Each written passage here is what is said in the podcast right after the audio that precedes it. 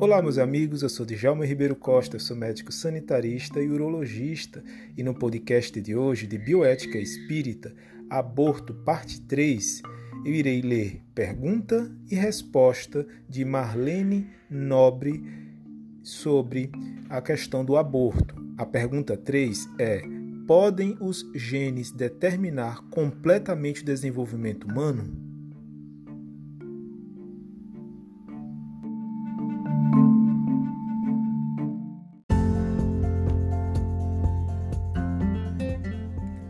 Na verdade, a célula ovo é a testemunha silenciosa e eloquente de cerca de 3 bilhões e 800 milhões de anos de nossa evolução biológica, um primor de sofisticação e complexidade.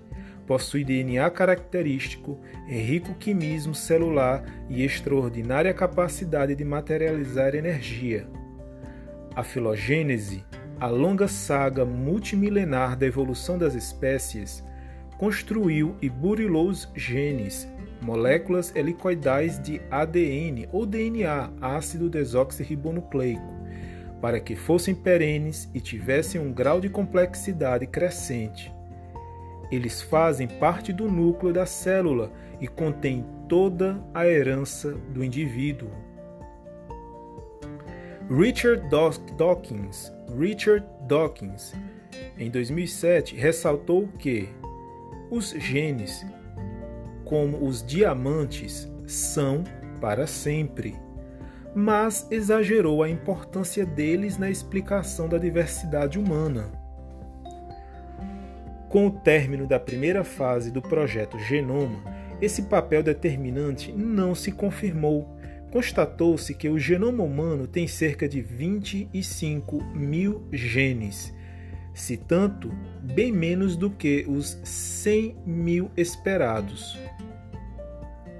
Os nossos genes, por exemplo, são 98,4% idênticos aos dos chimpanzés, mas a diferença é menor ainda, na verdade, algo em torno de 0,16% tendo em vista que 90% dos genes não têm papel codificante. Quais seriam então os genes que fazem a diferença? E por que tão vasta? Afinal de contas, o nosso genoma tem apenas cerca de 300 genes a mais do que um rato.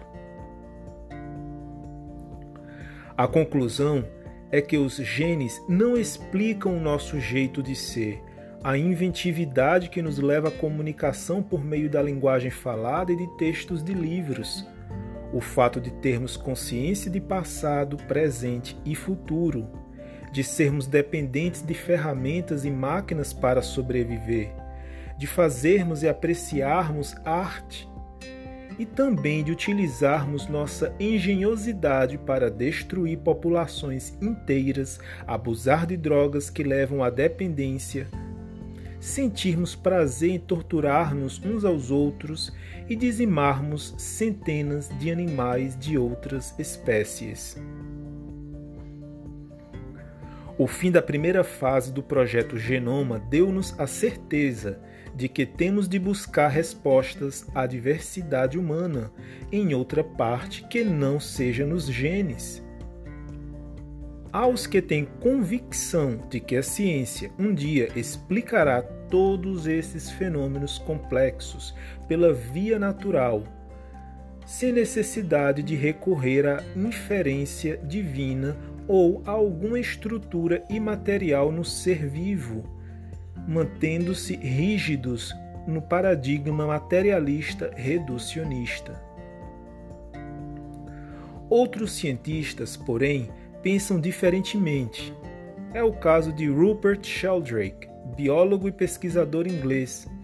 Ele crê que os sistemas vivos são por demais complexos, porque estão baseados em informação altamente eficiente oriunda de um campo imaterial estruturador da forma, o campo mórfico ou morfogenético, que seria o responsável pela formação do ser. Sheldrake, 1996. No Brasil, o Dr. Hernani Guimarães Andrade, em 1984, ilustre presidente do Instituto Brasileiro de Pesquisa Psicobiofísicas, falecido em 2003, chama esse campo de modelo organizador biológico. Como vemos, a formação de um ser vivo ainda é um mistério para a ciência. Está repleta de complexidade e fatos inexplicáveis. Desde o início, a gestação desenvolve-se como uma verdadeira sinfonia sob a batuta de um maestro desconhecido.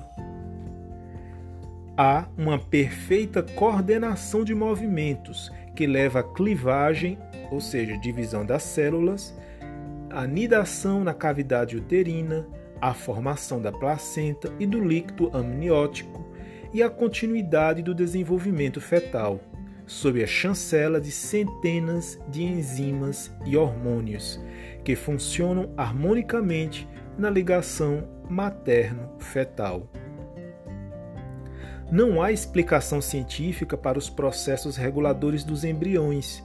Sua capacidade de produzir tecidos e órgãos tridimensionais a partir das sequências unidimensionais existentes nas bases que estruturam os genes. Enfim, a ciência ainda não explica como se chega a um bebê tridimensional, partindo de uma única célula unidimensional do mesmo modo, a ciência não explica por que as células de um organismo portadoras de núcleos com a mesma carga genética são tão diferentes entre si, com formas e funções tão diversificadas e extremamente especializadas, quanto são, por exemplo, os neurônios, os hepatócitos, as células do sangue, etc. François Jacob, em Chabanis, 1973. Este foi o podcast de hoje. Espero vocês nos próximos podcasts de Bioética Espírita Aborto.